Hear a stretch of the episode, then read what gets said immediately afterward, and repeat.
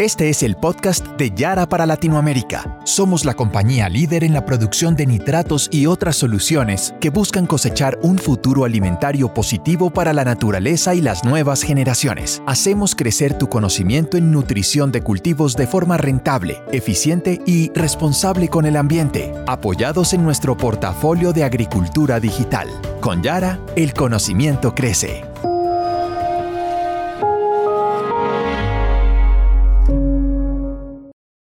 Hola, bienvenidos a nuestro podcast Productores para el Futuro. Les recordamos que tendremos dos podcasts por mes sobre temas de interés para los productores del futuro de Latinoamérica. Les habla Brenda Palacios, especialista de comunicaciones de Yara México. Hoy nos acompaña María Teresa Hernández, catadora Q-Grader, la primera mujer catadora en México. Buen día, Tita. Un gusto que estés hoy con nosotros en este podcast. Un saludo para ti y para todos nuestros productores para el futuro. Hola Brenda, buen día. Muchas gracias a ustedes por esta invitación. Es un placer ser parte de este podcast que escuchan tantos productores para el futuro de diferentes latitudes. Claro, Tita. Y me gustaría que nos platicaras en este espacio quién es Tita Hernández y sobre tu interesante trayectoria en el mundo del café. Soy originaria de Coatepec, Veracruz, uno de los estados emblemáticos en la producción del café. Mi vida profesional ha sido alrededor de este preciado cultivo que tanto nos ofrece y es el sustento de tantas familias, desde los productores, comercializadores y consumidores finales. Yo antes tenía otras actividades como trabajo social en México y después estuve en Estados Unidos en el giro restaurantero. Cuando me fui interesando en este cultivo, y de una manera que disfruto lo que hago todos los días catando café. ¿Y cómo fue que surgió este interés por catar el café y finalmente dedicarte de lleno a esta profesión? Imagínate, primera mujer catadora en México. Creo que rompiste algún paradigma por ahí, ¿cierto? Así es, Brenda. Hace 23 años que me dedico a catar café y en ese tiempo la presencia de la mujer en este sector era muy escasa. Cada día somos más mujeres presentes en el sector cafetalero. Siempre me ha encantado el café. Tomar café a diario es para mí indispensable en mi vida. Nací en tierras cafetaleras y desde que tengo uso de razón en casa, religiosamente se toma café. Hasta hoy en día tengo curiosidad de descubrir aromas y sabores del café. No concibo mi vida sin café. Me llama mucho la atención, Tita, cómo te expresas de una manera realmente apasionada por lo que haces. Eres una mujer que se prepara constantemente y que impulsa a mujeres y hombres a desarrollar sus habilidades en el mundo del café. Desde aprender a catar, a que los productores y las productoras lleven a cabo buenas prácticas a través de capacitaciones y mejorar la calidad de taza, con el objetivo de ofrecer un café de especialidad que se distinga para llegar a mercados hoy en día más exigentes. Así es, Brenda. Como bien lo mencionaste, el café me apasiona. Realmente disfruto mi profesión y me siento orgullosa de darme cuenta del interés de las productoras y productores de mi país, de querer mejorar, cuando se acercan para aprender con la intención de sobresalir, ofrecer mayor calidad y vender a un mejor precio su café. Tita, a través de los años que tienes de experiencia en el mundo del café, seguramente habrás visto historias conmovedoras y que te han dejado grandes enseñanzas pero hoy quisiera que nos compartieras un poco cómo fue el camino que tuviste que abrirte con esfuerzo y dedicación para ser la primera catadora Q-Grader en México. ¿Crees que esto te ha generado un reto de responsabilidad hacia la mujer rural en México o en la región? Con esa pregunta que más es, Brenda, traes a mi mente grandiosos recuerdos. No todo fue fácil para lograr lo que con tanto anhelo esperé y luché para alcanzarlo. Y no solo me limité en haber obtenido este título, ya que como catadora debes de buscar ir más allá. Claro que me ha generado retos de responsabilidad y compromiso hacia la mujer rural en México, empezando, como bien lo mencionaste, con mi continua preparación para poder transmitir y compartir el conocimiento de una forma sencilla y clara. Considero que todas las mujeres tenemos un fuerte compromiso entre nosotras, hacer sinergia en especial con la mujer rural para elevar la calidad de vida de ellas y los suyos.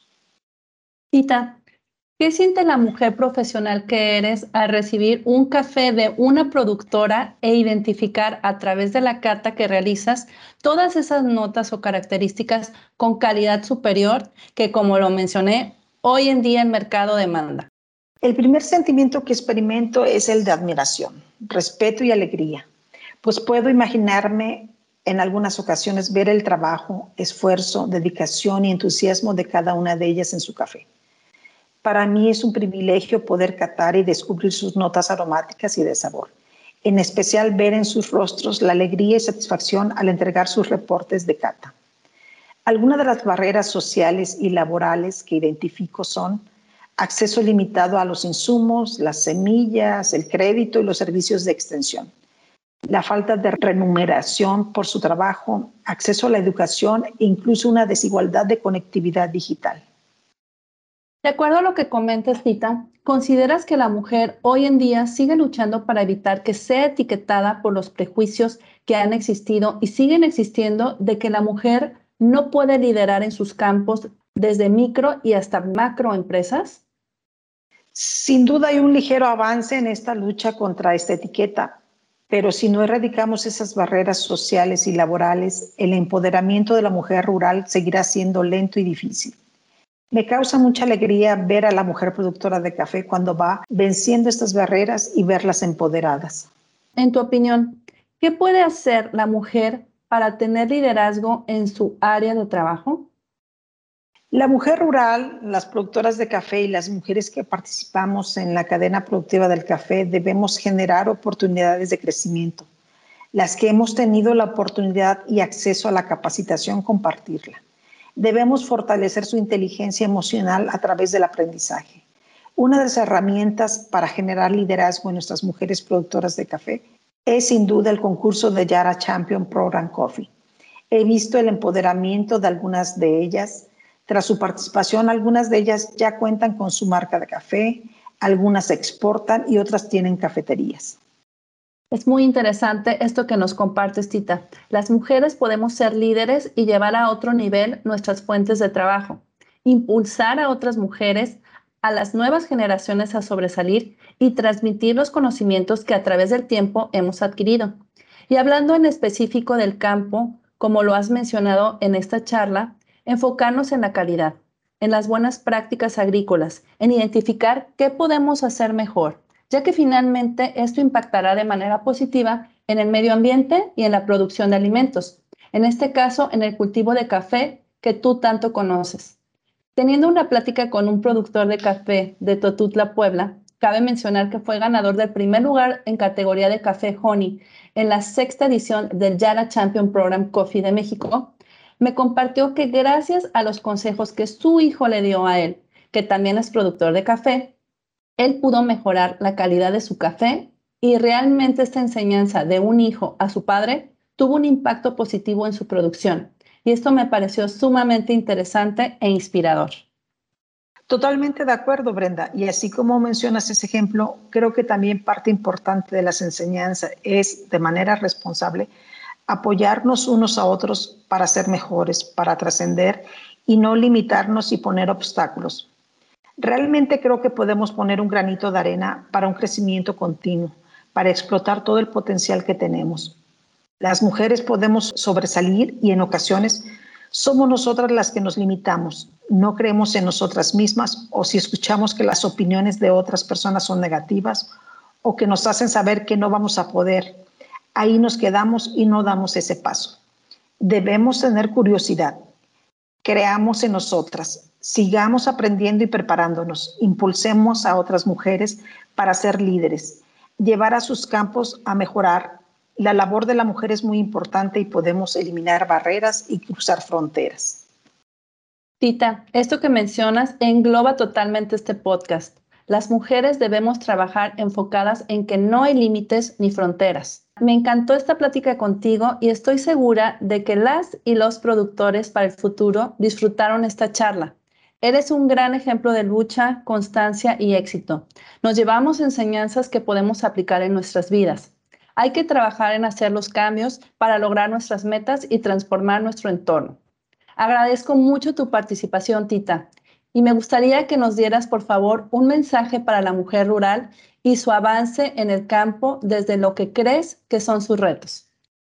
Gracias a ustedes, Brenda, y agradezco a Yara esta invitación. Es un gusto. El mensaje que me gustaría dar a todos los productores para el futuro que nos escuchan es, antes que nada, darle las gracias a los productores, en especial a las mujeres productoras de café que me han dado la oportunidad de deleitarme con su café y aprender de su gran trabajo. En la calidad del café ustedes son pieza clave, ustedes son heroínas, todas tenemos la capacidad de ser líderes. Quedo la orden para que desde mi trinchera pueda sumar a su crecimiento. Qué gran mensaje, Tita. Y con esto finalizamos este podcast. Gracias por escucharnos. Es momento de despedirnos. Hasta la próxima. Acabas de escuchar el podcast de Yara para Latinoamérica. Para más información sobre nosotros, sigue nuestra cuenta en LinkedIn, Yara Latinoamérica, o nuestra cuenta de Twitter, arroba Yara Latam. Únete a los productores para el futuro y haz parte de la transformación del agro.